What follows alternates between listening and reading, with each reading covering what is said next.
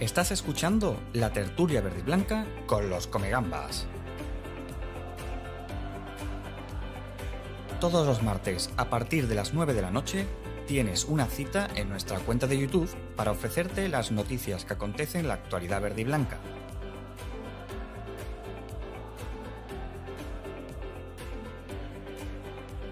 Capitaneado por Fran Villegas, junto a los tripulantes de la nave los tertulianos, os haremos este vuestro hogar para que os sintáis como en casa.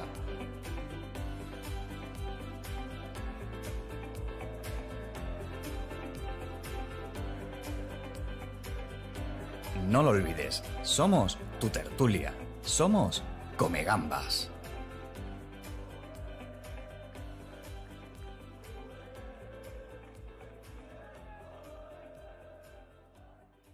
Muy buenas a todos, bienvenidos una noche más aquí a tu tertulia, la tertulia bética Los Comegambas. Volvemos a la actualidad verde y blanca con una victoria en el día de ayer frente al Atlético Club Asuna 1-0, otra vez gol del renacido Panda. Encaramos una semana clave para los de Manuel Pellegrini con el próximo partido de Copa que charlaremos largo y tendido en una previa especial con Roberto Lumbreras de la hora del Atleti. Pero antes de comenzar, antes de pasar a nuestra actualidad, a nuestra tertulia, voy a presentar eh, a los que hoy me acompañan. En primer lugar, Raúl, buenas noches. Hola, Fran, buenas noches. Guillermo, buenas noches. Buenas y verde y blancas noches, compañero. Rafa, buenas noches. Buenas noches, compañero. Siempre con su Biblia. Pedro, buenas noches. ¿Qué tal? Muy buena, encantado. Bueno, y vuelve nuestro hijo pródigo, se estrena en nuestro canal de YouTube. Tintero, buenas noches. Hola, buenas noches. Y nuestro community manager, siempre pendiente a, la- a las redes, Luis Miguel, buenas noches. Buenas noches, compañero. Un placer y siempre haciendo Betty. Bueno, pues nos vamos a ir con nuestro eh, bloque de actualidad.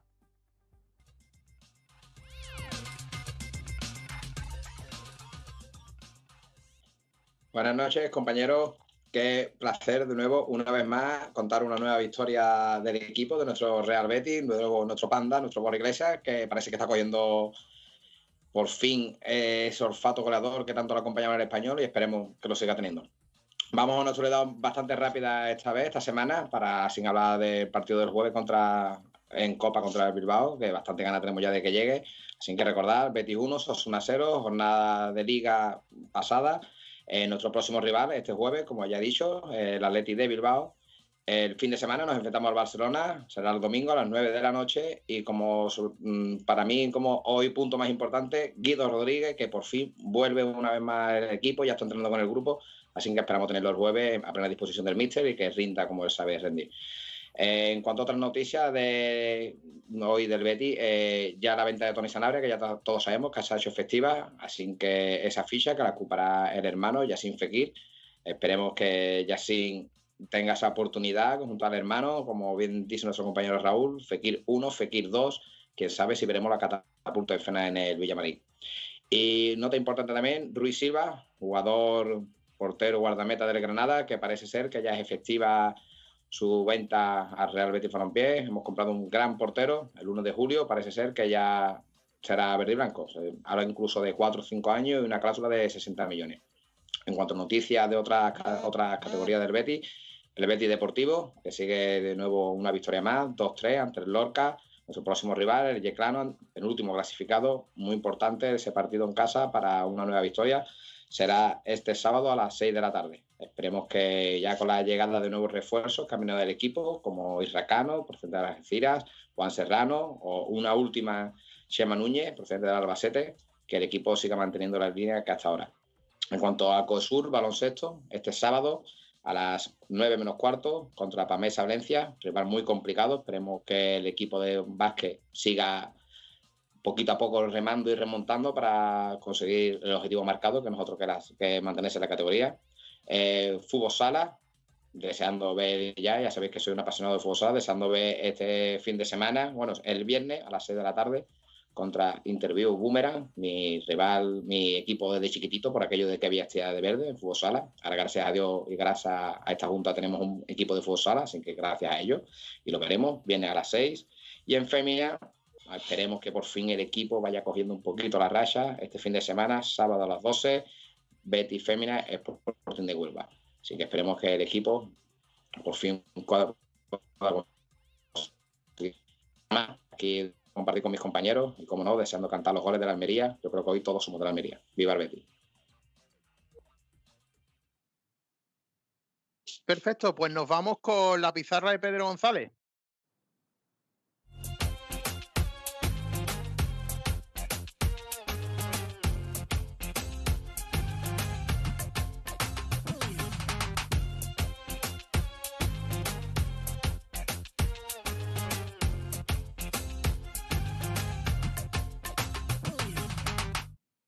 Perfecto, Pedro, pues cuéntame, si te parece, comenzamos con el 11 del Real Betis.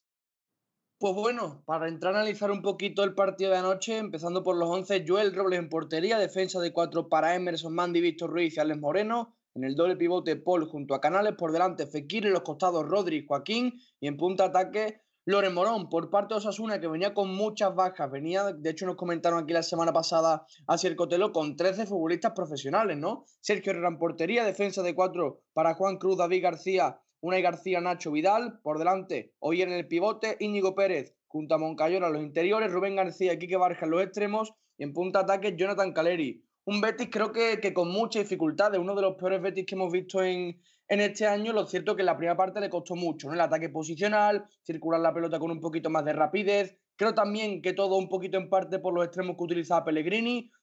Joaquín y Rodri a pie natural creo que les costó mucho, se estorbaron con los laterales y a el Betis sí que sufrió bastante. De hecho, en pantalla estaréis viendo aquí en el directo lo que le sucedía al Betis. Perdió balón en los extremos, como Sasuna podía salir a transitar al contragolpe con mucha facilidad, Paul estaba prácticamente solo contra esa transición de tres. Fekir y Canales en ese ataque posicional cobran mucha altura, adelantan mucho su posición y si el Betis pierde tiene muchas dificultades después para poder recuperar tras pérdida. Osasuna salía de esta forma y también salía mediante el balón en largo sobre Jonathan Caleri. Víctor Ruiz y Mandy lo cierto es que sufrieron bastante en la primera parte y por ello mismo Joel Robles es el MVP del partido, el mejor con cierta diferencia. En la segunda, Pellegrini cambia un poquito con William Carballo, creo que le da al equipo mejor circulación de balón, le mejora un poco en ese ataque posicional, pero aún así le sigue costando mucho. Sasuna en bloque bajo, siendo muy sólido, consiguiendo transitar y después creo que todo cambia un poquito más con Cristian Tello, un perfil de jugador mucho más agresivo, mucho más incisivo, más vertical, con más pegada y creo que gracias a ese cambio el Betis en los últimos minutos consigue llegar un par de veces y en una de ellas, gracias a Borges Iglesias, consigue llevarse la victoria. Consiguió el Betis dominar ambas áreas a pesar de un partido realmente malo, pero gracias a dominar esas áreas mediante Joel Robles y Borges Iglesias se lleva los tres puntos, o mejor dicho, se queda los tres puntos en el Villamarín. Perfecto, pues nuestro vamos, vamos a irnos con nuestro buque insignia, con la tertulia. Adelante. Estás escuchando La tertulia de los Comegambas, el programa con más sabor verde y blanco.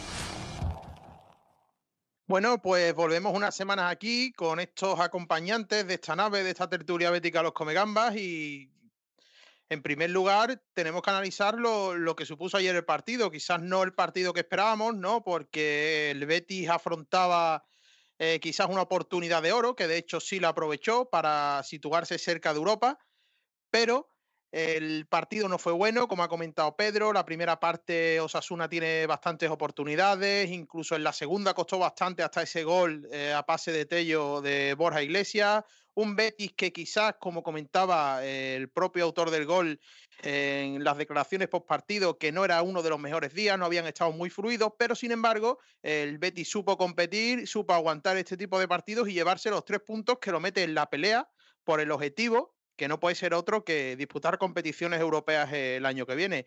Eh, Tintero, comienzo contigo, ya que te estrenas hoy aquí en nuestro canal de YouTube. Mm, impresiones del partido de ayer y si parece que fue el típico Betis que cuando tiene una oportunidad cercana es cuando peor juega o cuando menos intensidad o ganas parece que le pone, ¿no? Sí, la primera y más clara es que este, este partido en la primera vuelta hubiésemos perdido pues, fácilmente 1-3 o 0-3. Eh, estos partidos en la primera vuelta en la que el equipo de motivación iba, iba corto y de confianza iba, iba cortito también, nos hubiese supuesto un partido tipo como el de Getafe, como el del Atleti de, como el Atleti de Bilbao. ¿Qué pasa? Que ahora mismo el Betis está en un momento de confianza, un momento que los jugadores confían en ellos mismos, confían en lo que plantea Pellegrini Y se puede ver que simplemente en un equipo en dinámica positiva puede sacar los tres puntos de un partido como ayer, que el Betis, siendo sincero y objetivos, no mereció ganar. Casi, casi, si me apuras, no mereció ni, ni empatar. Ya os digo que aunque suene raro, aunque suene milagroso, no llega a por Joel Robles y, y nos hubiésemos llevado un buen correctivo.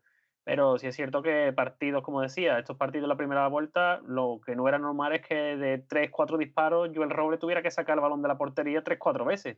Y allí hizo lo que, lo que se le pedía, hizo su trabajo y, y paró lo que tenía que parar. Y afortunadamente también estaba, como decíais al principio de la retransmisión, Borja Iglesias, que parece que, que ha despertado, crucemos los dedos y toquemos madera para, para que esto sea, para que no sea flor de un día y, siga con esta racha y todo lo que toque vaya, vaya puerta, importantísimo sobre todo de cara al partido del jueves ante el Atleti.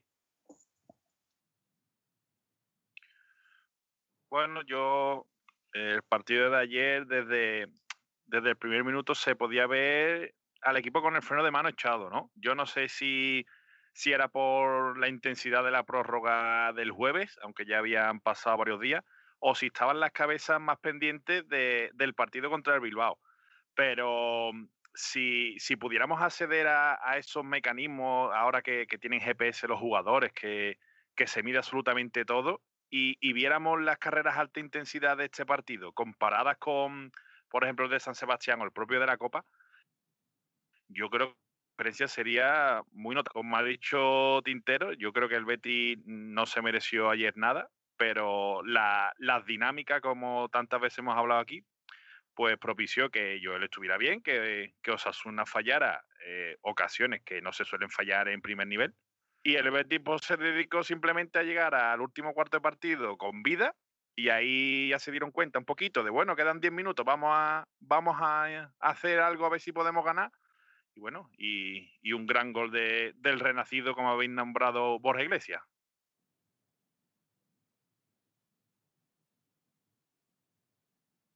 Guillermo, cuéntame, ¿qué te pareció este partido del Betis? ¿Era lo que esperabas o esperabas un Betis que con esas 10 bajas que nos contó así el Cotero la semana pasada fuera bastante más superior a los Asuna? Bueno, pues yo vi un Betis, como dicen mis compañeros, que no se mereció ganar, hay que ser realista. Lo que sí que es cierto que este Betis, como hoy he escuchado yo en una radio local, este Betis ahora mismo, como tú lo dejes vivo, se lleva el partido. Estamos en una dinámica muy positiva y está claro que el equipo va a más e incluso ya jugando mal, porque ayer jugamos mal, eh, le ganas el partido a Osasuna, eh, en la realidad. Y ayer vi una estadística, no recuerdo bien dónde, que el Betty está ganando los partidos del minuto 75 al 90, creo aproximadamente. Eh, suele ganar los partidos. Me recuerda a un equipo que todos sabemos, que a última hora siempre moja. Pero bueno, yo confío en este Betty Creo que Manuel Pellegrini ha metido a todo el mundo en la pelea y, creo que hay que darle las gracias a Joel. Nos salvó el otro día en Copa, claramente a Portu, el 0-2, y el otro día, eh, vamos, y allí contra Osasuna también nos salvó. Así que ahora mismo, muchas gracias a Joel, igual que se le critica, yo por lo menos le doy la enhorabuena. Bueno, antes de seguir con, esta tertulia, que quiero ahora preguntarle a Rafa, porque seguramente vamos a, vamos a tener que hablar de, Joaquín, creo, me, lo estoy intuyendo. Eh, quiero pediros, por favor, que todo el que esté viendo este vídeo de nuestro nuevo canal, que para que no se pierda de ningún tipo de contenido, ¿eh? aquí abajo ah, tienen ustedes un, un botoncito que ponéis suscribirse. Se suscribe usted le llegan todas las notificaciones siempre, aunque vamos a estar casi siempre los martes a las 9, y le da usted a la campanita y le notifican cuando estamos en directo. Suscríbanse, no se pierdan nada, que vamos creciendo aquí en los Comegambas y sabe que es tu tertulia para todo el bético. Rafa, eh, no fue el partido de tu admirado y amado Joaquín, ¿eh? Evidentemente no. Estuvo, como bien dice mi compañero Pedro en sus vídeos, estuvo corto, no, no encontró espacio, no encontró movimiento, no, no fue el Joaquín que todos esperamos y que hemos visto en estos últimos encuentros, rápido, que desbordaba, que por la derecha era bastante incisivo. Eh, también creo que no fue ni Joaquín, ni Emerson, ni, ni Allen, ni incluso Canales, Fekir. Creo que el Betty en sí estuvo muy espeso, eh, que no fue solo culpa de Joaquín. Pero bueno, eh, son partidos que te salen, son partidos malos, hay que seguir trabajando Y evidentemente yo lo hablaba ya más de una vez. Yo admiro a Joaquín, pero creo que ahora mismo Joaquín no está para estar titular en el y para imprimir esa garra y ese carácter que hace falta que, por ejemplo, sí hemos visto con, con Aitor. Bueno, Luis que te vais muy callado, nuestro community manager, ¿alguna anotación del partido de Osasuna? Bueno, yo como esta mañana puse en redes sociales, yo me quedaría con un titular, que es que Joel Sarva y Borja Sentencia, ¿no? Eh, fue un partido muy plano del Betis, un partido con muy, muy poca garra. Eh, no le vi en ningún momento al equipo orgullo de querer ir por los tres puntos. Pero bueno, como habían dicho el compañero Raúl, el Betis, pues bueno, al final dio ese empujoncito, el pase de Tello, el gol de Borja Iglesias y ahora mismo el Betis, pues bueno, está en esa dinámica, todo le sale bien, a Pellegrini le funcionan los cambios, Tello entra, da la asistencia, Borja entra y mete el gol, así que bueno, a seguir y que la racha esta continúe mucho tiempo. Bueno, por, por analizar un poco el post partido y te quiero preguntar, Pedro, el bueno de Joel Robles, que hizo una muy buena actuación ayer, como has comentado tanto en tu canal, que animo a todos a seguir, al canal de Pedro González Medina. Eh, creo que ayer Joel hizo el partido que esperaba ser desde hace mucho tiempo, salvó al Betty, le dio puntos, que es muy importante, sobre todo que un portero de puntos, pero es que mm, se ve que está un poco resentido y que no lleva tan bien la crítica, ¿no? No solo esos bloqueos que ahora le preguntará a Tintero el año pasado en Twitter que llevaba este hombre, sino que ayer cuando le preguntan dicen que cómo se ha sentido eh, en este tiempo y dice que es que se ha sido muy injusto con él. Eh, yo no sé qué opinión tienes, Pedro, pero ah, te doy la mía y así quiero que me des también la tuya, que no creo que se haya sido injusto, ha tenido errores garrafales y posiblemente Joel a día de hoy por rendimiento, ¿eh? vamos a no solo el partido de ayer, vamos a un rendimiento general, puede ser el peor portero de primera división en cuanto a prestaciones ha dado al Betis. Hombre, yo creo que, que Joel Robles no tiene la razón, en absoluto. Creo que la afición, de hecho, ha sido muy justa con él. Cuando ha estado mal se ha dicho, y cuando ha estado bien como en el día de ayer se ha dicho. De hecho, aficionados como yo, por ejemplo, no tengo ningún problema en decir que, que yo el rol fue el mejor del partido y que ayer salvó al Betis, ¿no? Hizo lo que, lo que mucho tiempo le veníamos pidiendo, que el Betis cuando estuviese un poquito peor en el partido y le llegasen, pues que no se transformase en gol. Yo el Robles al equipo le consiguió dar tiempo para recomponerse en el campo, paró minuto 4 a Caleri una clarísima, durante la primera parte y la segunda también muy claras, hasta que después el Betis con los cambios mejora y evidentemente creo que es lo que hay que pedirle a un portero de, lo que se supone que debe ser este nivel en la élite, ¿no? Que de vez en cuando te dé puntos, que de vez en cuando te dé tiempo y te hagas un equipo mucho más competitivo. Y lo que es seguro es que yo el Robles no lo venía haciendo y creo que ahí estaremos todos de acuerdo. Pintero, tú has sufrido el bloqueo de Joel Robles, si no recuerdo mal. Eh, ¿Crees que se ha sido injusto con él o, creo que a lo mejor tú piensas que se ha sido hasta corto, ¿no? En la crítica. Hombre, yo no lo entiendo. Yo apoyo a Joel Robles desde el minuto uno. vamos, de hecho, yo tengo el club de fan de Joel Robles en Twitter organizado. Lo que pasa es que no sé por qué no, no ha salido adelante. como, tenía Jorge Borja, como tenía Jorge Borja Iglesias. Pero nada, ya, ya fuera de bromas, sí, es cierto que, como dice Pedro, a Joel Robles se, se, le ha aguantado mucho. Que de hecho, muchos opinan de que la afición del Betis no es paciente. Yo creo que la afición del Betis, si de algo peca, es de paciente. Lo que pasa es que ya llega al punto que, que el vaso rebosa lo que no era normal es que un portero profesional de primera división tú pongas a mi abuela y te ofrezca las mismas prestaciones que, que, yo el Roble. Lo normal y lo que se le pide a un portero profesional de primera división, de segunda, de segunda vez, que yo creo que hasta de Alevini, es lo que está haciendo ahora. Que pare, que le dé confianza a, la defensa, que, que, ordene, que grita a los futbolistas, que salga, porque por fin estamos viendo un Joel Robles que sale de, debajo de los palos, que parecía un murciélago. Se, se, clavaba e, en el larguero y no salía de ahí. Ya ayer sí se vio ese Joel Robles, eso que tienes un portero de salir, de hacerse fuerte en el área.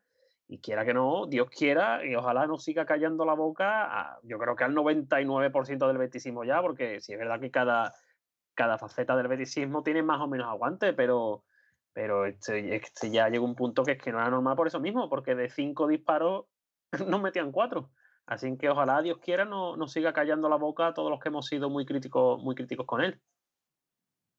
Bueno, y quiero comentaros también, hombre, bueno, puede ser de otra forma, y además había montajes por ahí muy, muy cofrades, que es lo que se lleva en esta bendita ciudad, de este señor Borja Iglesias, que ha renacido, ¿no? El resucitado, ¿no? O sea, sones de Virgen de los Reyes, y ayer metió un gol de bastante calidad, un gran pase, una asistencia de Cristian Tello, revulsivo en esa segunda parte, y una definición de, de crack total, ¿no? Con la pierna izquierda.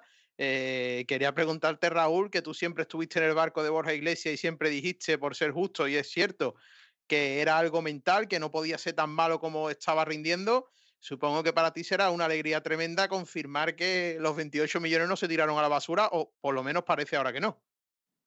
Sí, claro. Eh, yo he defendido aquí siempre a Borja contra viento y marea. Y, es verdad que ya me estaba quedando sin, sin argumentos, ¿no? Pero como te comenté la semana pasada, lo escuché decir que había estado trabajando con, con un gabinete de psicóloga de Patricia Ramírez, que fue la que estuvo en el Betis con Rubén Castro y demás. Y no sabemos qué habrán tocado, pero bueno, parece ser que, que anda con la tecla, ¿no? Porque es que si te fijas, mm, ya no solo por los goles, ¿no? Es que el lenguaje corporal sobre el campo ha cambiado. Hace apenas dos semanas salía, le echaban un balón rasa y, parecía que le habían echado un conejo, no ponía bien el pie, el balón se le iba por banda. Y ayer, sin embargo, fijarse lo que hace la confianza. Sale, hace una ruleta en medio del campo, abre a banda. ¿Sabes? Son, son detalles que, que dan a la esperanza de que de verdad eh, se ha liberado, se ha quitado ese peso de encima y, y, de que hay un nuevo Borja, ¿no? Eh, por supuesto es buenísimo para él y, y, mucho mejor para el Betis que necesitamos los goles de, de los delanteros. Pero bueno, eh, hay gente que se quiere subir al barco, sin problema. Hay sitio para todo el que quiera. Rafa. Mm, yo quería opinar de esto que estamos hablando de que si se ha sido injusto con Joe, con la. Yo creo que la crítica deportiva hacia Joe o hacia Borja, evidentemente no se ha sido injusto. Eh, el rendimiento está ahí, está en números, eh, evidentemente eso lo asume, y yo estoy seguro que hasta el jugador lo asume, ambos. Lo que sí creo que muchas veces eh, somos demasiado justos los aficionados porque entramos muchas veces en materias personales. Yo me acuerdo hace poco, no sé si os acordáis a Borja, que incluso la foto esta que pusieron eh, con el fondo del escudo de Sevilla en el campo. Eh, sí que entramos en cosas donde ahí sí creo que sí es injusto con los jugadores del Betis critiquemos la actuación deportiva, critiquemos que el jugador no está rindiendo, critiquemos pero sí es verdad que hay ciertos jugadores en la plantilla eh, que los, a los que se le ha machacado de sobremanera personalmente. A ver, bueno, yo, yo, estoy también de acuerdo con todo lo que se está diciendo, ¿no?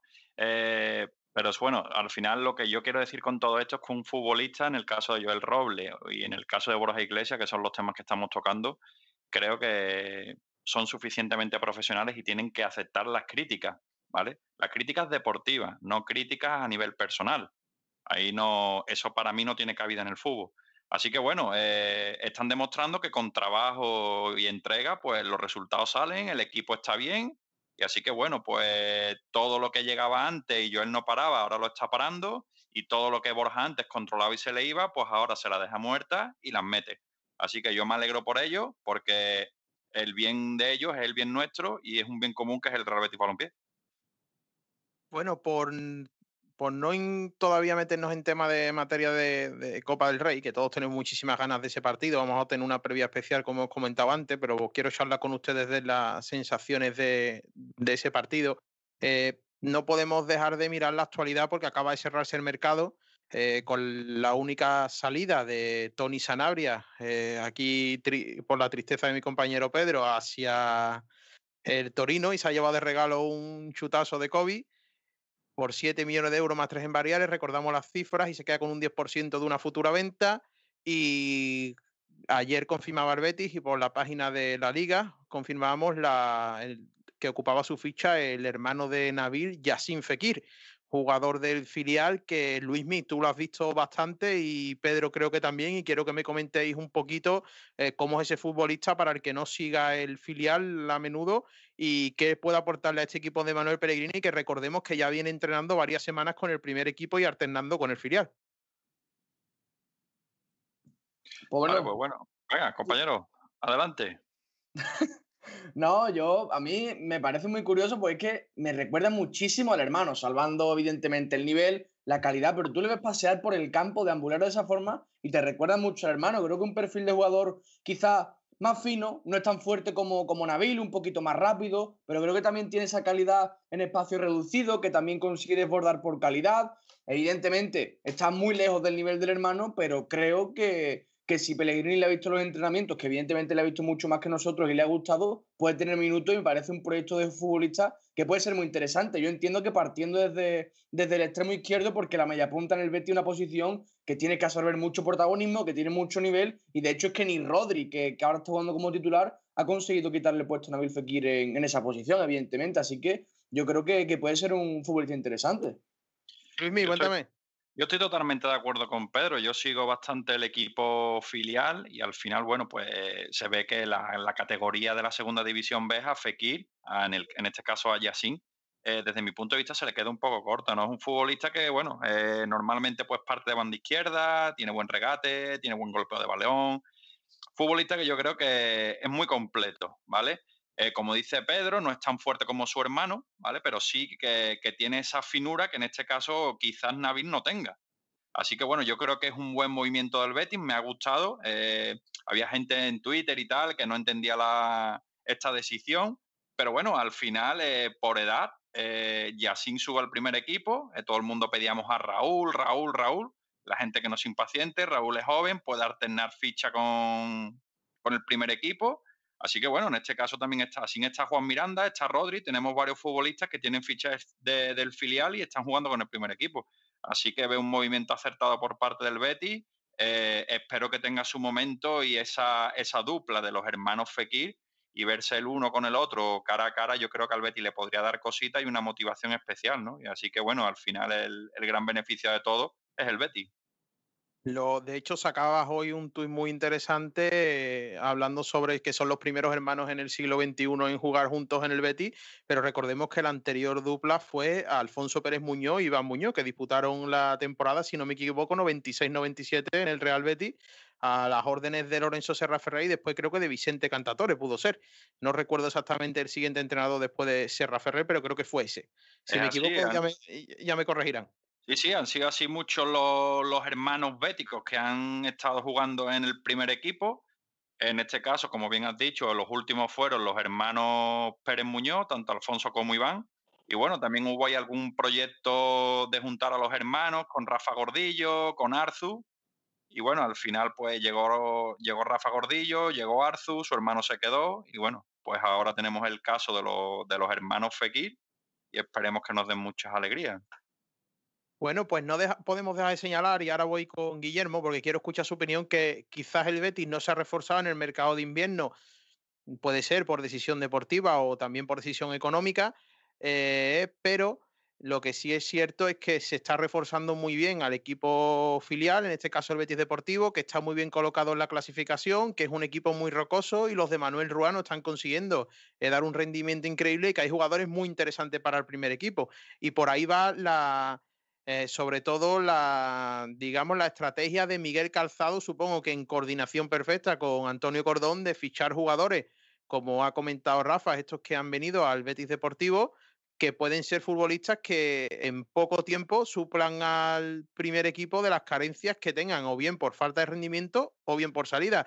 Eh, Guille, ¿qué te parece esta nueva estrategia que coge el club? Que es una pena eh, que el Betis solo se fije más en la cantera cuando hay vaca flaca, pero esto suele pasar en primera división en casi todos los equipos. Bueno, compañero, de toda la vida ha sabido que la cantera del Betis eh, ha sido una de las mejores canteras de España, ¿no? Siempre se ha dicho. Y yo creo que es el momento de apostar por la cantera.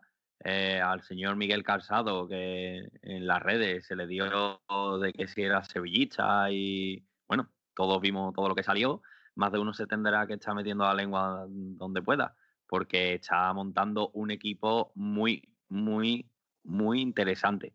Y leí esta semana que creo que la cantera, el filial, está siendo uno de los mejores filiales de la historia del Betis, del Betis B. Me parece una cosa estratosférica y se está moviendo muy bien en el mercado y yo creo que es más interesante reforzar el filial de cara al futuro eh, que trae a jugadores en el mercado de invierno, que todo el mundo sabemos lo que hay en el mercado de invierno, que de aquí a que salgan funcionando, se acaba la temporada, pues me parece muy, muy acertada eh, la decisión de Miguel Calzado y Antonio Cordón. Y comentando un poco lo que decían los compañeros Luis y Pedro, eh, yo creo que es muy acertado su viaje al hermano de Fekir, a Yassin, aunque a lo mejor el chaval no vaya a tener tantos minutos, pero bueno, con Manuel Pellegrini y Mirapol, de no jugar la criatura, ahí está, titular, y indiscutible, y cada vez irá a más. Yo creo que es muy acertado cómo se está moviendo el Betis, y bueno, y en, la, en esta época lo que hay que hacer es buscar el ahorro, ¿no? Bueno, vamos a leer un poco los comentarios que nos están dejando nuestros telespectadores. A ver, vamos con Álvaro CH. ¿Cómo veis a Joel para jugar en arenas de Guecho? no sé en qué categoría anda, pero a mí no me molestaría que fuera un tercera, ¿eh? el partido del otro día. A ver, Luis Canga, 61. El hermano de Fekir, yo lo he visto mucho en el Betis Deportivo y es un chupón. Bueno, habrá que verlo en primera. Álvaro CH otra vez, ¿tendrías minutos ya sin Fekir en el primer equipo? ¿Qué pasa con Luis, el central del filial? Eh, Luis, mi Pedro, que sois los que veis el filial, contestarle a este amable hombre. A ver, bueno, eso al final es estrategia deportiva, ¿no? De la dirección deportiva. Yo creo que ahora mismo Luis Martínez, con la edad que tiene, creo que son 27 años los que, los que actualmente tiene, eh, sería un error por mi parte, subirlo al primer equipo. Eh, es la pieza clave del eje de la zaga del Betis Deportivo y tú no puedes dejar a la defensa del Betis Deportivo sin su mejor hombre. Así que bueno, eh, yo creo que podría tener su oportunidad, quizás el año que viene. Y así que bueno, eh, me parece bien que el Betis haya apostado por otro tipo de futbolistas. actualmente nosotros en, el equipo, en la primera plantilla, pues tenemos jugadores de la talla de, de Bartra, Sidney, Mandy y tal, que al final, bueno, eh, si lo comparamos, pues le podría, le podría costar trabajo, ¿no? A Luis Martínez quitarle el puesto. ¿Que le deberían de dar una oportunidad? Pues sí, quizás, pero bueno, yo creo que si el chaval sigue trabajando como lo está haciendo, yo creo que el año que viene podría tener su sitio en la primera plantilla. Mira, nos corrige Rafael, compañero. El, cuando coinciden eh, Iván Pérez y, y Alfonso, es en la 97-98 con Luis Aragones. Gracias, Rafa. Otro comentario que nos dejan por aquí, eh, Daniel Cabrera, que me suena de algo. Sobre Yacine me gustaría decir que es más válido para primera edición que para la categoría en la que está, porque en primera va a poder hacer más uso de su calidad técnica que en segunda vez. Saludos, Comegamba. Saludos, Dani. Y a ver, Manuel Martínez Blanco, el que tenía que haber subido es Luis Martínez, hijos. Gracias. Bueno, pues a ver, que Tintero, ¿qué te parece esta nueva, digamos, estrategia de mercado? Reforzar el filial y apuntar y no apuntar al primer equipo. A ver, siempre se ha dicho que en momentos difíciles, tanto económicos como deportivos, es la cantera la que tiene que nutrir al primer equipo. Ya vimos una buena muestra de eso cuando ganamos la, la Copa de Rey allá por 2005 con los Valera, Joaquín, Capi, Rivas, Juanito. Y la verdad es que estaba claro que, esta, que este mercado de, invierno para el para el primer equipo, iba a ser casi inexistente en lo que a entradas y casi salidas se podría decir. Ya sabemos todos que el Betis tiene un debe de 30 millones de euros por ahí, creo que tiene que, tiene que dejar a cero para no infringir el, el fair play financiero de la liga y obviamente tenía que vender. Yo creo que de los tres delanteros que había, ha salido Sanabria porque ha sido el que más rédito económico se le, se le ha podido sacar. Y William Carballo, ya comentaron diferentes medios que no salió porque ahí sí la ha hecho bien el Betis. No, mm, hace falta el dinero, pero tampoco íbamos a, a regalar jugadores. Eh, yo creo que ahora mismo el Betis también quiere aprovechar este buen momento y debería aprovechar este buen momento, a alargarlo a lo largo de la temporada y revalorizar jugadores que sí o sí van a tener que salir a, a final de temporada, a no ser que por fin eh, el Betis vuelva, vuelva a Europa dos o tres años después y siempre ir a Europa merece, merece la pena tanto en lo deportivo como, como económicamente. Y buena gestión del filial, como decía el compañero antes, al, encargado de fichar a Manuel Calzado le dieron, le dieron hasta, hasta el carnet de identidad diciendo que que era sevillista, que cómo podía venir a, a, entrenar a Betis Deportivo. Yo no sé si será sevillista o no. Yo es que eso de que, esa creencia de que si eres sevillista no puedes trabajar en el Betis y que si eres bético no puedes trabajar en el Sevilla, yo es que lo veo un poco, un poco absurdo. Hombre, no te digo que de 200 trabajadores me vayas a meter a 198 sevillistas, pero si eres profesional, eres objetivo, eh, trabajas bien, es que como si quieres como si quieres ser nieto de Ramón Sánchez Pizjuán, me da lo mismo. Ahí tienes al filial, ¿verdad? Tú al final, ¿quién se va a acordar de que Manuel Calzado lo mismo es sevillista? Es que me da igual. Ahí tienes al filial peleando y dando la cara en el sueño del ascenso a segunda vez. Y oye, puestos a soñar, eh, ¿por qué no, no nos podemos pelear por, por el ascenso a, a segunda división? Rafa, ¿qué te parece esta estrategia de mercado? Te quiero escuchar a ti. Yo la veo muy correcta. Además, es que es lo que tenemos, que tampoco podemos aspirar mucho más. Hemos estado durante un tiempo hablando de que si la posibilidad de un central, que si venía este central del Arsenal, que al final acaban Olimpiaco, que si. Pero hay que ser realista. El club sabe la situación en la que está. Antonio Cordón tiene los pies en el suelo. Yo creo que lo que está demostrando es ser un secretario técnico, un director deportivo que sabe exactamente lo que tiene que hacer y lo que hay. Creo que tenemos un entrenador que también está entendiendo a este secretario, a este director deportivo, al club, la situación que es mejor que reforzar el filial y nutrir al equipo con ese, ese filial que está dando rendimiento encima. Y tenemos ahí a Rodri, tenemos a Raúl que está haciendo un temporada en segunda vez, sube Fekir, tenemos jugadores bastante importantes en el filial. A mí hay uno que no ha salido el nombre, que a mí me encanta, que es Baeza, eh, un extremo puro que me... Mm, Baena, Baena. Partido, Baena, perdón. Cada partido que le veo jugar eh, me recuerda más a ese carrilero derecho que poco a poco se va perdiendo ya con Joaquín. Y creo que el filial está bastante bien, hay que potenciar el filial y recordar siempre que los mayores éxitos nuestros, los mayores éxitos del Betis, siempre han sido gracias a, la cantera, a esa parte importante de la cantera dentro del bloque del equipo. Guille, bueno, yo, yo quiero decir una cosa, lo que ha dicho el compañero Tintero. Yo lo mismo me he hecho tierra encima, ¿no? Mucha gente me puede dar palito, pero yo no intentaría subir a segunda. Yo creo que segunda no va a quitar más que dar, porque segunda ya no te valdría esta plantilla, supuestamente tendrías que traer a jugadores pues más veteranos seguro y, y yo creo que a Arbeti no le interesa subir a segunda. Bueno, yo, yo te, os iba a preguntar eso mismo, ¿no? Eh, he visto una, un pequeño debate en Twitter sobre, sobre si el filial en segunda sí, en segunda no. Pero, verdad, yo soy sincero, yo al Betis Deportivo no lo vi hace 25 años. Pero me imagino yo que nada más que por el contrato televisivo eh, será rentable, ¿no? Que el equipo va a subir y va a volver a bajar. Claro, pero bueno, ya estás teniendo una plantilla de 20 chavales eh, fogueándose en segunda división, ¿no? Sé qué opináis. A ver, yo es algo que, bueno, nunca he visto al Betis en esa en esa tesitura de decir, oye, eh, tenemos un objetivo y yo creo que con los fichajes que el Betis está haciendo, eh, yo creo que el objetivo es claro. El objetivo del Betis ahora mismo es, subir a segunda división, por lo menos por los fichajes y lo demás que se está viendo, ¿no? Yo creo que, como dice Raúl, pues bueno, eh, habrá gente que diga que no es rentable, eh, porque bueno, ya vimos lo que le pasó a, otros filiales de otros equipos, pues que en esa categoría, pues hay muchos equipos que tiran de oficio, gente más madura y quizás para lo mejor chavales de 20 años no puedan aguantar esa presión, ¿no? Pero al final, bueno, te estás fogueando en una división ya muy exigente y yo creo que a los chavales les vendría bien. Y me gustaría también apuntar lo que ha dicho Tintero. Para mí, lo, bueno, para mí no, los mayores logros que hemos visto del Betis siempre ha sido con cantera y a mí ver un Betis donde haya cuatro o cinco canteranos en el 11, a mí eso me fascina. Así que yo creo que, lo que la estrategia que está haciendo el Betis ahora mismo a nivel económico de dar paso a cantera, yo creo que es la mejor elección y que, y que siga siendo así. Y como último, como última connotación, decir que Raúl García de Aro es el, creo que es el segundo máximo goleador de toda la, segunda división B. ¿Vale? Así como dato. Bueno, con ese apellido Aro, todo, no puede salir nada más, la verdad. Calla. Tintero.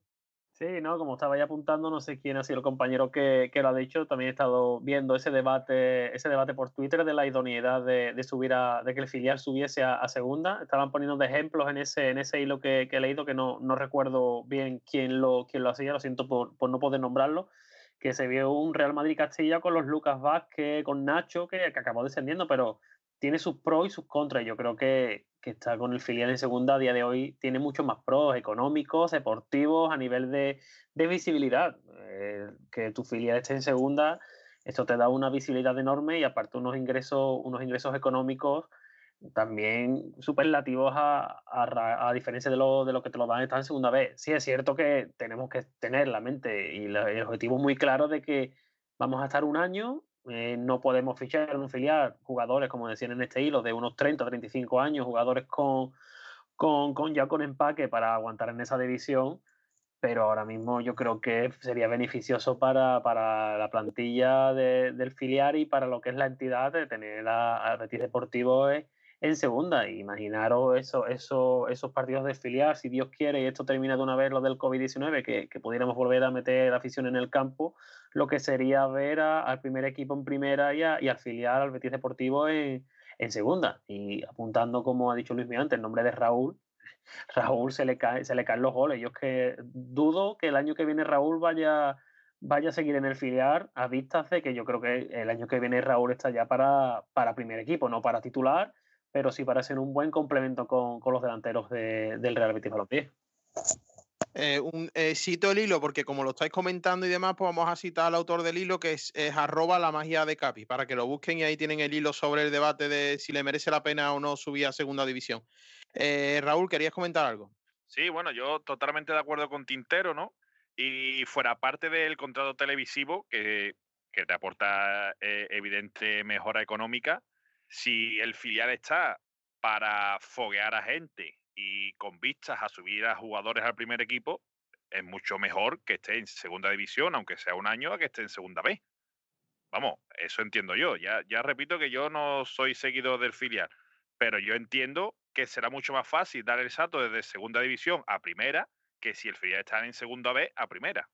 Sí, pero Raúl, perdón que me meta, pero yo creo que si es para tener a, este perfil de jugador que estamos hablando ahora mismo, que es los chavales para foguearse, a mí me parece estupendo, claro que sí.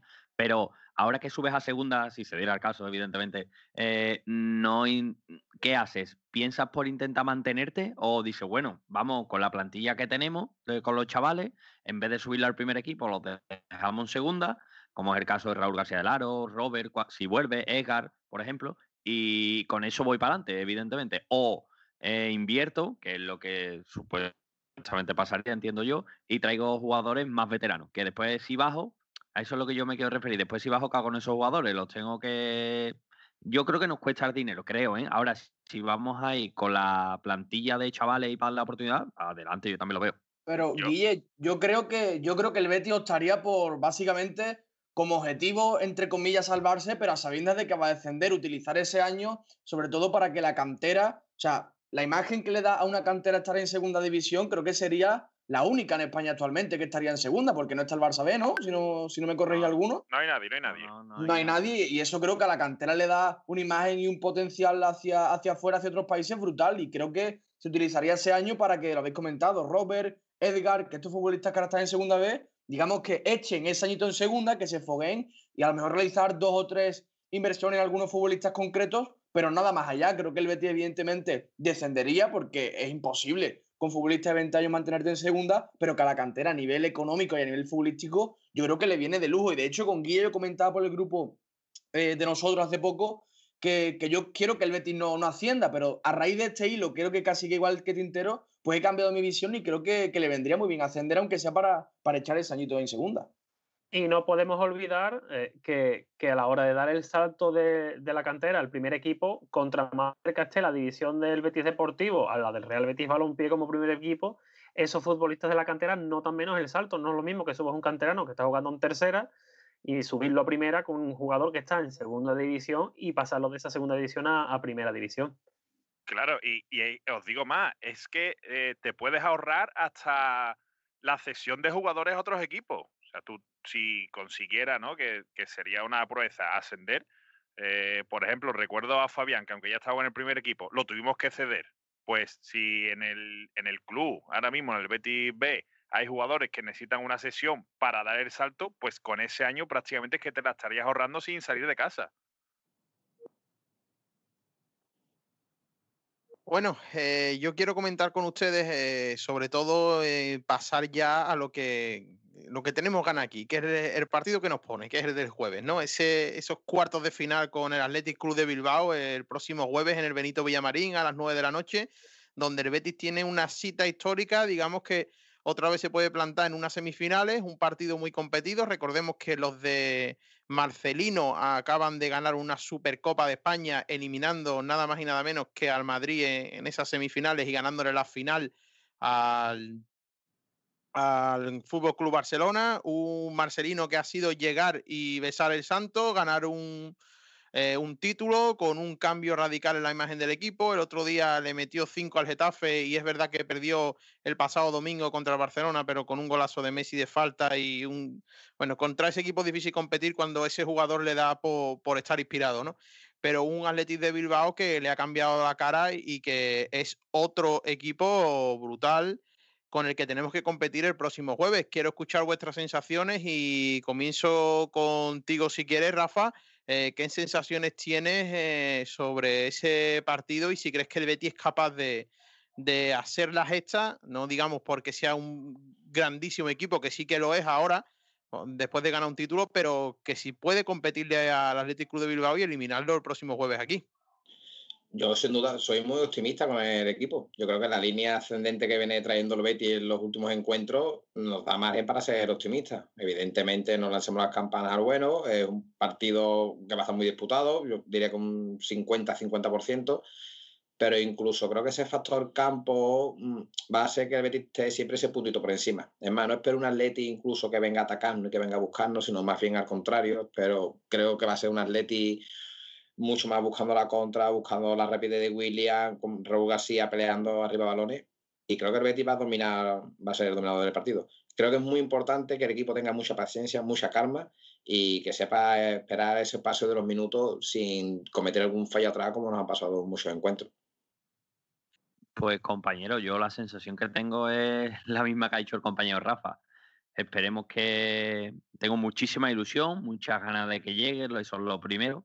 Eh, vamos, se me va a hacer la semana súper larga, pero yo lo que creo que si el Betty está concentrado, que es muy importante eso, el partido será estará muy igualado, evidentemente, porque yo creo que la defensa de, del Bilbao es quizá un pelín mejor que la nuestra, pero quitando eso, nuestro medio, como bien sabemos, y Borja, que está en racha, creo que nos pueden hacer meternos en semifinal. Esa es mi ilusión. Lo único que espero es que eh, defensivamente el equipo no tenga a las pájaras que tuvo ayer, como fue una jugada al principio Emerson y Mandy, que uno al otro se la llevó Caleri.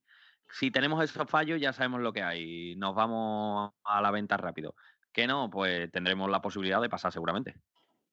Pedro, antes de mm, tener que vamos a tener una previa especial que hemos charlado con Roberto Lumbrera, eh, mm, ¿cuál crees que van a ser las claves tácticas de, ese partido y si crees que Manuel Pellegrini va, a poner toda la carne en el asador en, ese partido?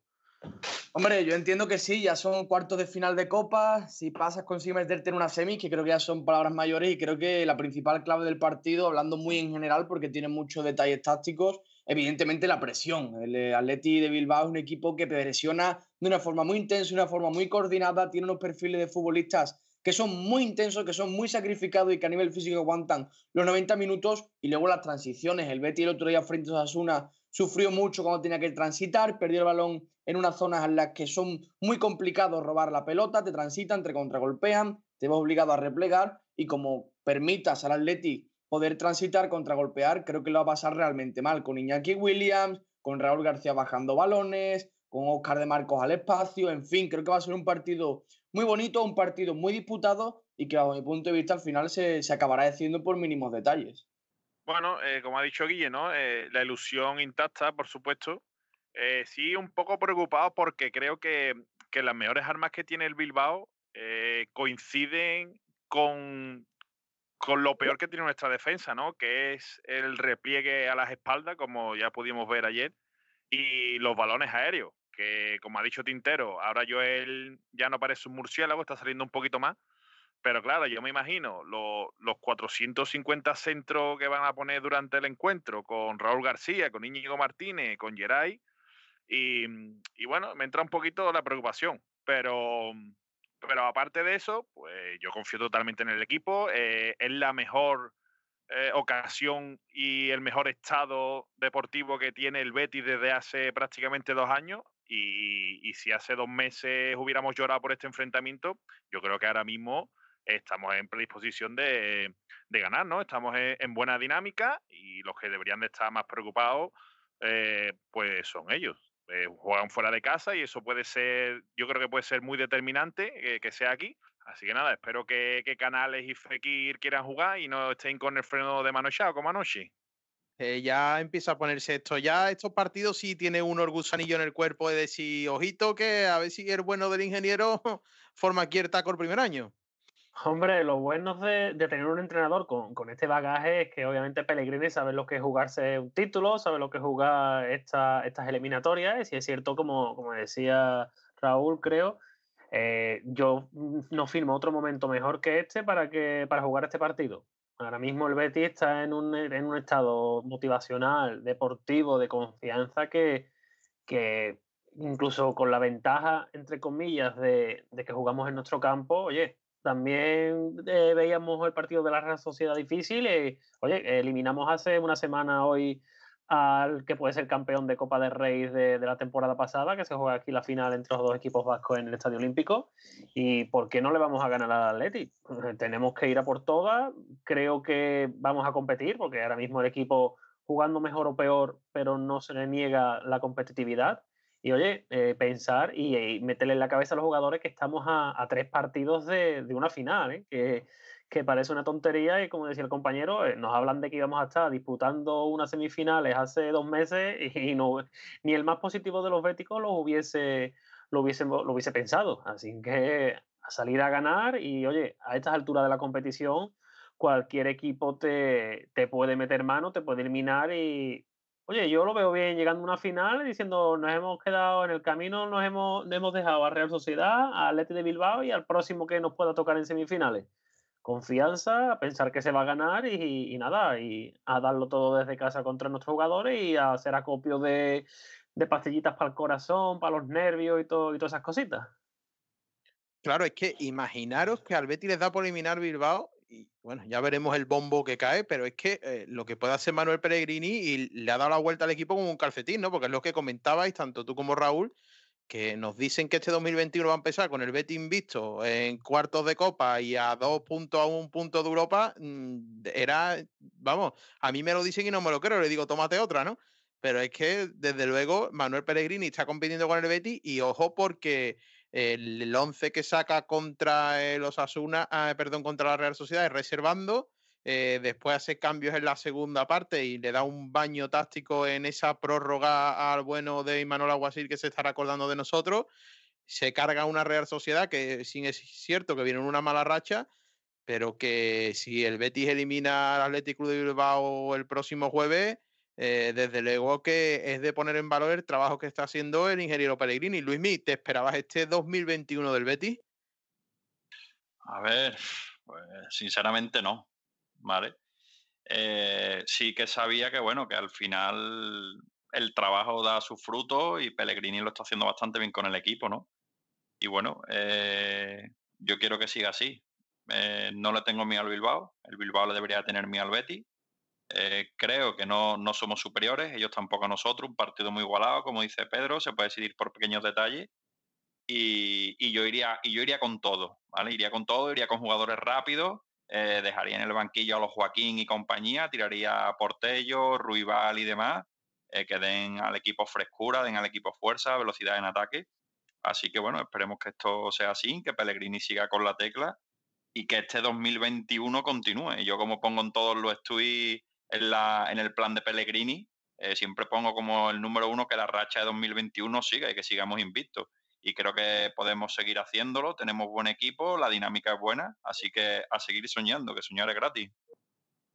A ver, vamos a leer un momentito los, comentarios que tenemos por ahí comentarios. Moisés Bernabé Vergara ese Villegas. Bueno, bueno, esto es amigo, colega. Un saludo, Moy. A ver, Luis Cagán 61. Ayer, si no es por Joel, nos cae un severo correctivo. Abraham Yanis, que ya es un habitual, un saludo. Veo gris el partido contra el Atleti. Si Pellegrino sale de inicio con Tello y Aitor en banda, con Guido y con Miranda creo que se pierde. Daniel Cabrera nos comenta nuevo. El Betis tiene que salir con Ruibal y Tello. Totalmente de acuerdo, Abraham. Joaquín no puede jugar nunca más de inicio. Nunca más en mayúsculas. Para recalcarlo, ¿eh? Eso de pedirla con la manita al pie me mata está para 10 minutos y se acabó. Hay que salir a muerte, no dejarse nada, aunque venga el domingo el Barcelona. Estamos a tres partidos de poder conseguir un título. Vamos, Betty. Eh, Raúl, ¿querías comentar algo?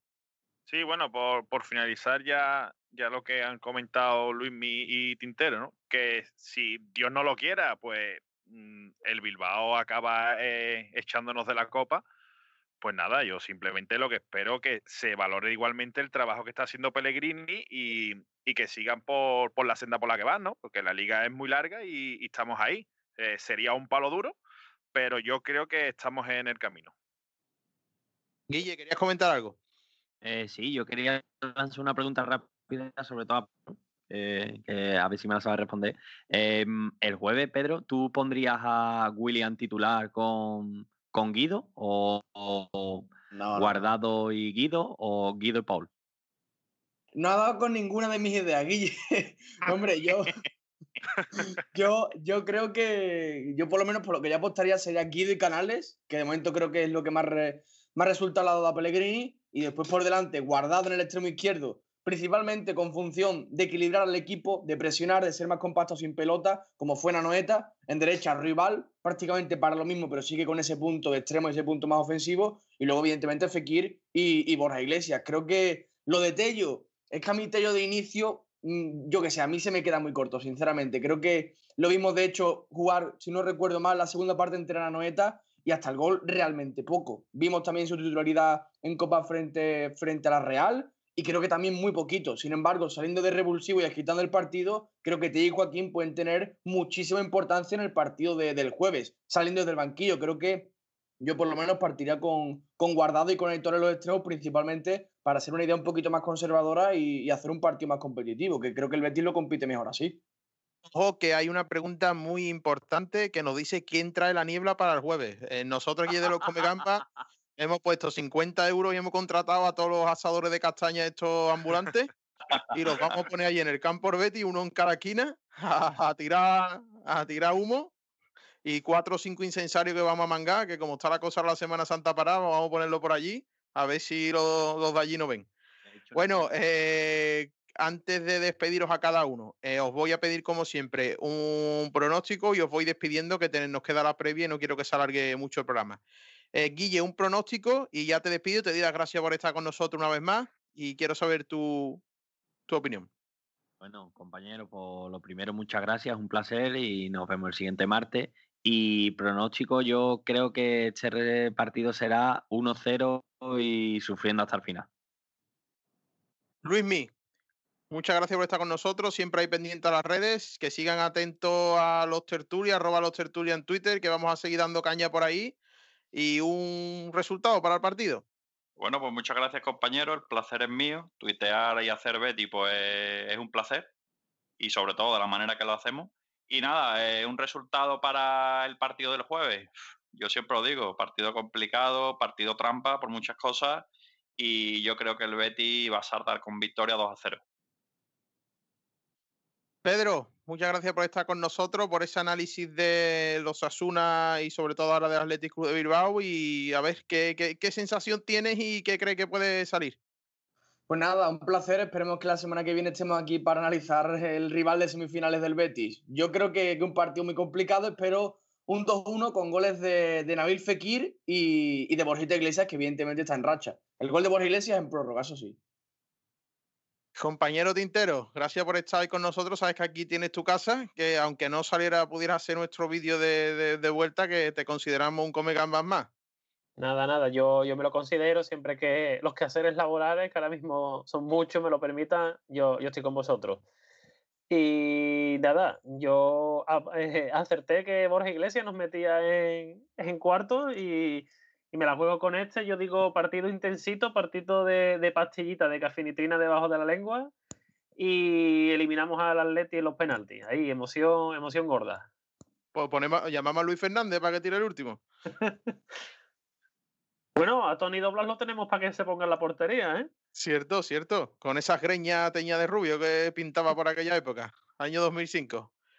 Rafa, Compañero, eh, oye, que tenemos que recordar, Rafa, eh, que es patrocinador de esta tertulia, eh, Escarpa Ropa de Caballero, en la calle San Sebastián número 11, aunque ahora no te van a poder comprar físicamente allí, pero bueno, se pueden dirigir, deja tu número de teléfono de la tienda y demás por si tú sabes que ahora las tiendas online están de moda, sino que se lo digan al dueño de Sara. Deja tu contacto y demás, y las redes sociales de Escarpa y me das un, un resultado para el jueves. Bueno, pues primero, evidentemente, dada la situación de COVID, por desgracia, en Dos Hermanas, que es donde yo tengo mis dos tiendas, allí en Dos Hermanas, pues tenemos que cerrar dos semanas, estamos por encima de los niveles a los que debemos de estar, lo primero es la salud, así que nada, habrá que afrontar esto como se pueda, luchando y seguir luchando. Y por supuesto en redes sociales sigo atendiendo a cualquier cliente y persona que esté interesado en buscar, e incluso las redes sociales de, de la tertulia, nuestro compañero Luismi va haciendo cositas para publicitarlo un poquito más y tanto en Scarfamo en Instagram como en Twitter me pueden encontrar y cualquier consulta, incluso por teléfono, por WhatsApp, la resuelvo sin ningún problema. Y en cuanto ya al equipo, pues, con muchas ganas de que llegue el jueves, eh, yo soy optimista, creo que vamos a pasar, creo que incluso eh, mm, yo voy a votar por un 3-1, un buen partido de Fekir, espero que llegue también igual que está llegando el Panda, llegue ese partido importante de, del francés y, ¿por qué no? Un par de golitos de Fekir y uno saliendo desde el banquillo de nuestro capitán, de Joaquín. Y lo que sí para mí es muy importante que esos árbitros recordarlo todo, que el Betty no, no hay público. Entonces eso es un punto a nuestro favor para el equipo, que sin público el equipo es mejor, recordarlo. Eh, Raúl, que muchas gracias por estar con nosotros una noche más. Y bueno, que quiero escuchar tu pronóstico. Bueno, muchas gracias a ustedes. Eh, era ironía, ¿eh? por si alguien lo duda, a raíz de, de, ciertas mm, declaraciones por ahí que rulan por internet. Eh, yo voy a copiar a Pedro, ¿no? Voy a copiar el 2 a 1, voy a copiar incluso los goleadores, eh, Nabil y Borja, pero, pero yo no quiero prórroga. Yo quiero 90 minutos 2-1 y, y, acostarse tranquilito. Y por supuesto, eh, no quiero ver los penaltis, como ha dicho Tintero, pero vamos, ni en pintura. Un saludo a todos. que el único que nos ha dicho que vayas un partido apurado ha sido Rafa. Los demás todos vemos que vamos a ir sufriendo, como no puede ser de otra forma, siendo bético. Pero bueno, eh, compañeros, muchas gracias a todos por estar con nosotros. Nos vemos todos la semana que viene y nos vamos con la previa del Betis Athletic Club de Bilbao. Bueno, pues hemos estado charlando con Roberto Lumbreras de arroba la hora del Atletis, de aquí le di las gracias, hemos tenido una charla muy buena sobre cómo llega ese Athletic Club de Bilbao de Marcelino, qué ha sido esta resaca de la Supercopa, qué claves puede tener este 9-11, estos nuevos jugadores con los que está contando más, con los que está contando menos, qué tipo de juegos es de Marcelino, nos sorprende algunas cositas que nos deja, muchas, eh, no te lo pierdas y te metemos eh, esa entrevista que hemos tenido con él. Así que adelante, Manuel, cuando tú puedas.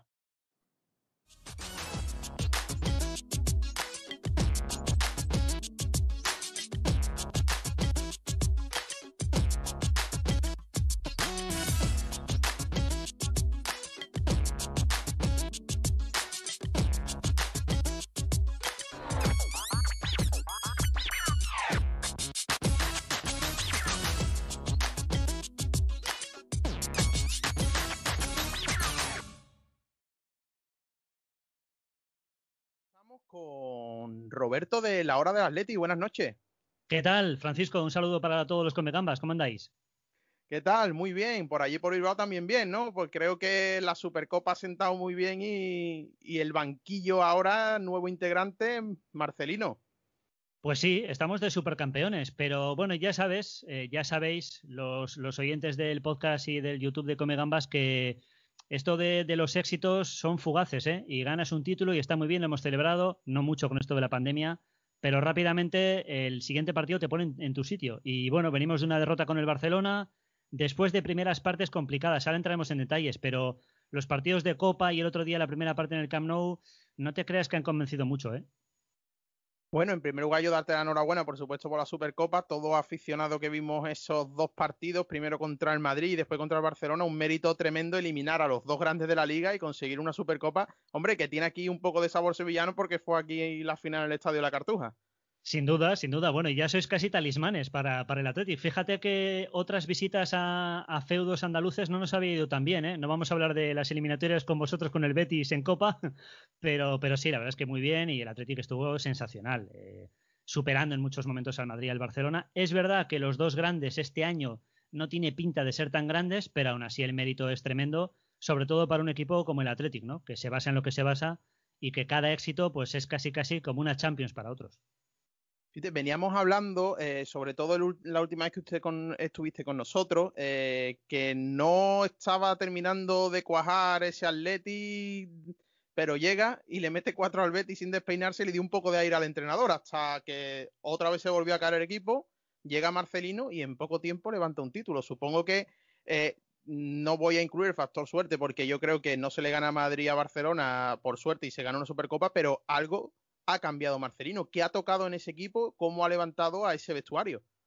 Pues fíjate, eh, por empezar con el final de Garitano, es verdad, además lo comentamos en el anterior charla que tuvimos, eh, Garitano ya venía tocado dentro de la propia Junta Directiva del Atlético, aunque hablar de Junta Directiva aquí es complicado porque luego hay una comisión deportiva, es un lío. Pero venía tocado ya desde octubre, noviembre. Em, y era el presidente Aitor Elizegui, según más o menos el quórum entre medios de comunicación y aficionados, era el presidente el que le mantenía hasta que llegó un momento en el que la derrota de final de año contra la Real en San Mamés y algunos otros partidos de mala imagen, para qué negarlo, pues ya acabó por convencer al presidente de que había que cambiar. ¿Qué ha cambiado Marcelino? Hombre, de entrada, que el equipo tiene un acierto espectacular. O sea, si te acuerdas de la Supercopa, el Athletic tiraba a tres y metía cuatro. Eh, eso es lo que ahora quizás empieza un poquito a bajar eh, a raíz de, de, este último partido. Pero el otro día con el Getafe, el equipo marca cinco y podía haber marcado seis o siete. De eso va a depender, porque luego defensivamente en todos los partidos se encajan, y ahora hablaremos del partido del jueves en el Villamarín, y ojo porque este equipo lo que ha perdido de Garitano a Marcelino es eso, que antes dejábamos puertas a cero y Marcelino está deseando encontrar una, porque en todos los partidos hay que remontar, y eso es complicado. Bueno, y Roberto, eh, ya de cara al partido nos metemos en esa, en esa previa porque hay muchas ganas, tanto supongo que, allí en Bilbao como aquí en, Sevilla. Eh, un partido, digamos, eh, puede ser hasta un clásico de Copa, ¿no? Eh, digamos, a partido único, eliminatoria aquí en el Benito Villamarín, en Sevilla. ¿Cómo afronta el Atleti el partido? Y sobre todo preguntarte cómo ven al Betis, porque este Betis no es el que cayó allí en, en San Mamés, un Betis visto en este 2021, que ahora en un ratito, porque esta charla la van a escuchar en diferido nuestros oyentes, se enfrenta a Osasuna y se puede poner séptimo a un punto de Europa. Pues tú lo has dicho, el Betis ahora mismo está en el mejor momento de esta temporada y probablemente, y quizás de más tiempo, eso lo sabéis mucho mejor vosotros, obviamente. lo hablábamos antes de empezar esta charla, con un canal es espectacular, con un panda que vuelve a ser el panda que hemos conocido en otros equipos anteriores, con un equipo mucho más peligroso arriba, con esas bandas que siempre sabemos que el Betis ataca muy bien y también sabe replegar, y bueno, y un equipo con pegada, que es más o menos lo que es el Atleti de Marcelino. Jugando a divinos, que la última vez me equivoqué de pleno con todo lo que dije en este programa, pero jugando a divinos se intuye un partido muy vibrante, un clásico, con dos equipos que tienen muchísima pegada. Podemos ver una eliminatoria a partido único de muchos goles. ¿El Atlético cómo llega? Pues ahora me preguntarás por el 11, pero en principio irá con todo, supongo. Yo te iba a preguntar primero sobre todo porque aquí eh, está surgiendo la duda, ¿no? De que eh, aquí se ve a Marcelino como, ¿no? un poco como Jesucristo, ¿no? Que ha llegado allí a, Bilbao y ha dicho, levántate y anda, ¿no? Y el equipo ha echado a andar, gana una Supercopa, le mete cinco al Atleti, ayer compite muy bien contra el Fútbol Club Barcelona. Lo que pasa es que ese equipo, mientras siga teniendo a ese hombre que lleva el 10, creo que va a ser complicado ganar en el Camp cualquier tipo de partido y más cuando está inspirado, ¿no?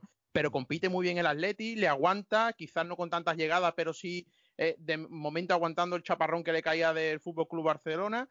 Eh, ¿Qué ha tocado Marcelino y cuáles son las claves de este nuevo Atleti que, que podemos ver el próximo jueves en el Benito Villamarín? Pues yo creo que una de las claves principales que la empezamos a ver en la Supercopa, no tanto en el partido debut con el Barça, que gana 2-3 en San Mamés y porque Messi tira dos al palo, pero a raíz de la Supercopa lo que hemos visto es un equipo eh, físicamente como, aviones, así lo dijo Marcelino, eh, llegamos a la final con el, Barça y están los chavales como aviones. Eso es quizás lo que con el tiempo eh, se va a ir perdiendo porque físicamente, humanamente es imposible. Por eso las rotaciones en la Copa, no le salió bien porque tuvo que acabar poniendo los titulares para ganar al, Ibiza y al Alcoyano. Pero eso, fundamentalmente eso. Y luego el acierto. Eh, una de las cosas, mira, que más está sorprendiendo aquí en Bilbao, y a mí personalmente, ya que me lo preguntas, es la capacidad que ha demostrado de repente Muniain para sacar faltas y corners con una eh, puntería y una sutileza y una, y una finura que no le conocíamos en casi 13 años que iba en Primera División. Eh, no sé, probablemente el hecho de cambiar de entrenador muchas veces es lo más recomendable, em, sobre todo porque los jugadores llegan un momento que quizás ya mm, se cansan de lo mismo. El mensaje de Garitano yo creo que hace tiempo que no, que no, que no calaba en los jugadores. Y el de Marcelino sí. Y han empezado el primer día en una Supercopa, han ganado a los dos grandes, han ganado un título y, y eso te da una confianza, debe ser brutal. Pero vamos a ver, vamos a ver, ¿eh? porque este equipo sigue siendo muy físico. Si las fuerzas le aguantan a los titulares, Raúl García no es un crío, etcétera, etcétera, pues darán guerra. Pero va a estar en la mano de Marcelino cómo dosificar a, su equipo titular. Roberto, de cara al jueves, ¿hay algún tipo de baja, alguna noticia significativa que vaya a mermar al conjunto de Marcelino?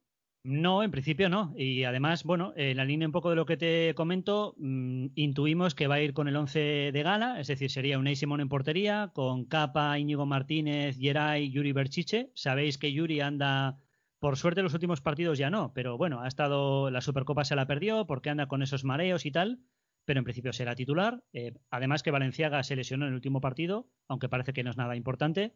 En el centro del campo me imagino que los vencedor Dani García no se van a mover y arriba, pues eh, ganamos poco en las apuestas. Muniain, Raúl García, Williams. Y, creo que me estoy dejando otro más, que ahora mismo no caigo.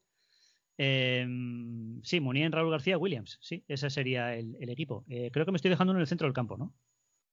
Puede ser, pero no recuerdo ahora el nombre. Sí. Eh, de todas formas, creo que es el bloque principal que puede utilizar Marcelino el jueves. Creo que puedes hacer hasta pleno. Sí, sí, mira, te iba a decir, em, no sé si igual por la banda izquierda probablemente pueda entrar, no sé si Morcillo, Berenguer, eh, pero vamos, básicamente ese es, el, ese es el equipo titular.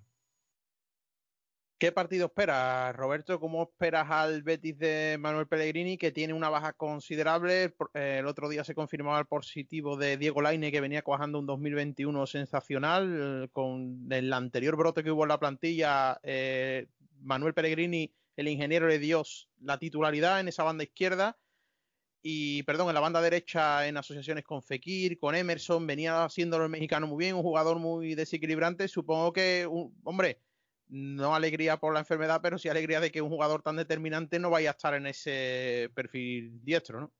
Sí, mira, eh, ahora me ha venido ya como un, como un chute en la cabeza y ya me he acordado. Estaba pensando en el 4-2-3-1 de Garitano y no, como jugamos con el 4-4-2, es de Marcos el que juega en la banda derecha, Munien en la izquierda y arriba los dos, Williams y Raúl García.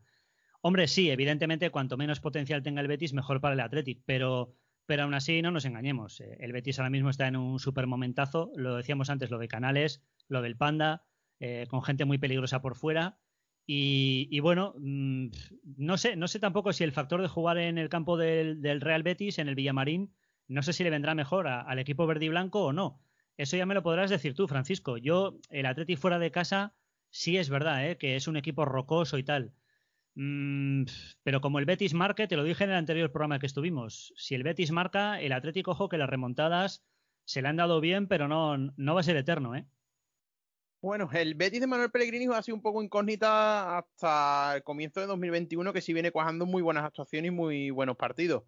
El otro día contra la Real sale con, un equipo, digamos, que no era sobre todo de todos los habituales, dejó reserva a Miranda, reservó a Loren, eh, jugó con Sanabria de titular que se, que se ha ido a, se ha marchado al Torino, vendido por 7 millones de euros y tampoco jugó de titular Miranda, eh, jugó Alex Moreno. Bueno, quizás no fue el once habitual y los no habituales compitieron bien contra la Real. La Real se puso por delante con un fallo en salida de balón de, Montoya.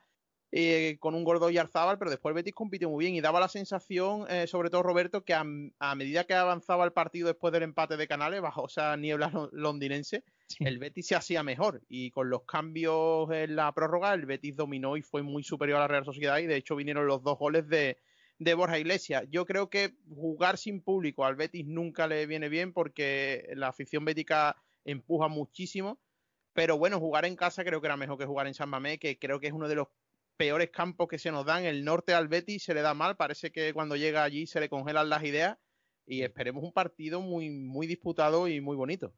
Sin ninguna duda. Bueno, luego además sale Joaquín y ya encima pues se pone en plan asistente, como vimos frente a la Real Sociedad, y ya pues, ¿para qué quieres más? Em, yo me he empezado a dar cuenta de que no es tanto esto de la liga cómo se empieza, sino cómo, cómo se progresa y cómo se acaba. Fíjate que hace dos o tres semanas nuestros vecinos de la A8, de la autopista que aquí llamamos A8, los de la Real Sociedad, en muchos medios de comunicación en Madrid se preguntaban si era un candidato para ganar la liga. Ahora creo que llevan dos victorias de 13 partidos y es verdad que salvo en San Mamés no son capaces de ganar casi a nadie. Ojo porque los equipos que vienen un poco más de abajo y que, van remontando y van mejorando sus prestaciones, cuidado porque el Atlético me acuerdo que con Garitano en el último partido en el Sánchez Pizjuán, porque pegamos una al poste, si no, entrábamos en Europa. Y veníamos de un descenso casi asegurado con Berizo. Em, va a ser interesante, va a ser interesante. A ver qué tal el Betis, porque da la sensación eso, ¿no? Que, es un ejemplo muy bueno el Real Betis de, un equipo que no empezó todas consigo, o empezó bien y luego cayó un poco, pero, está on fire, ¿eh?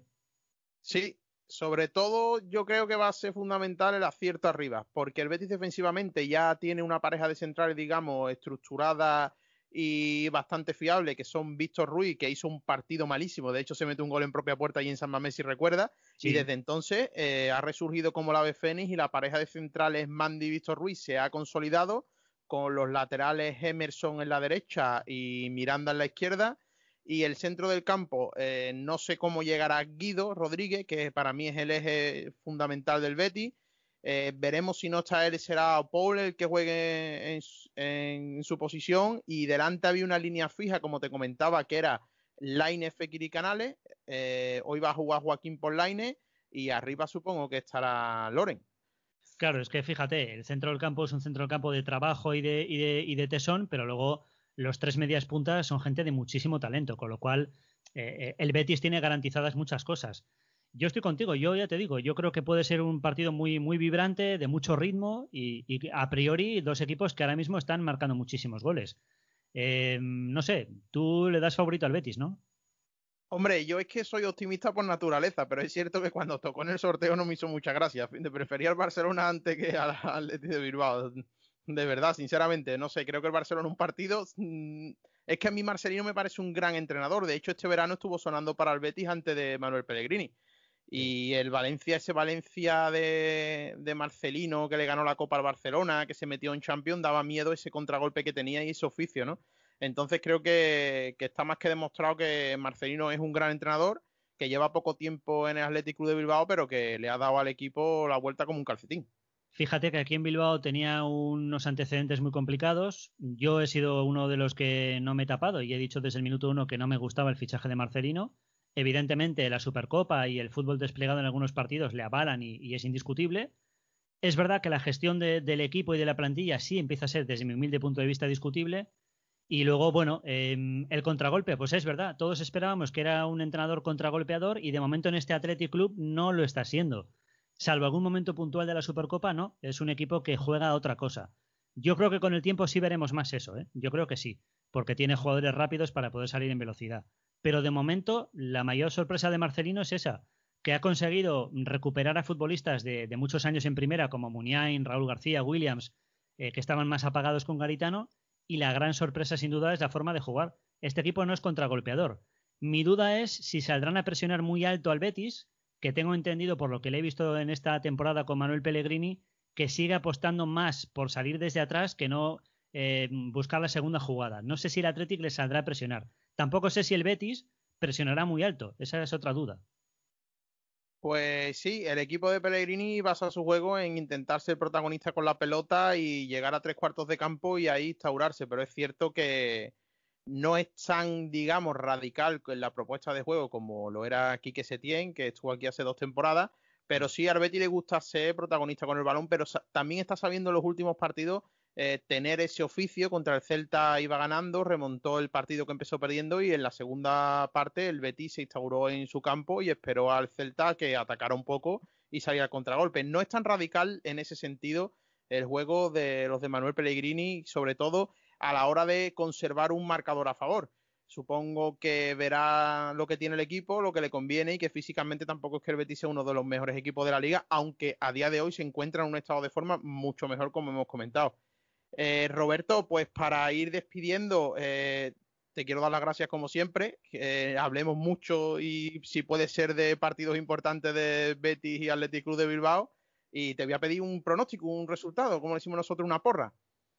Bueno, una porra. Pues mira, como el Atlético anda rozando las prórrogas y tampoco se le ha dado mal alguna de la Supercopa, te voy a decir que empate a dos.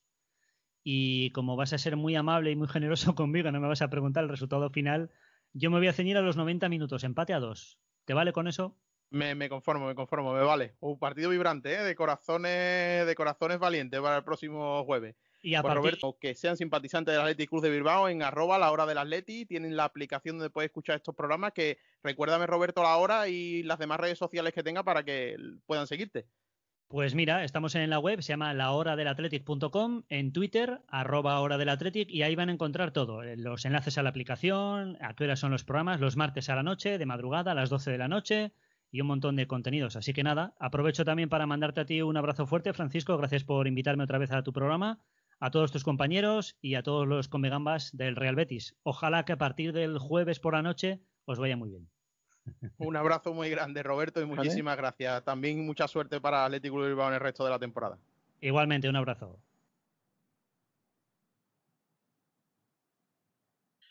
Pues hasta aquí este nuevo episodio, el tercer episodio de los Comegambas 2.0, tu tertulia bética.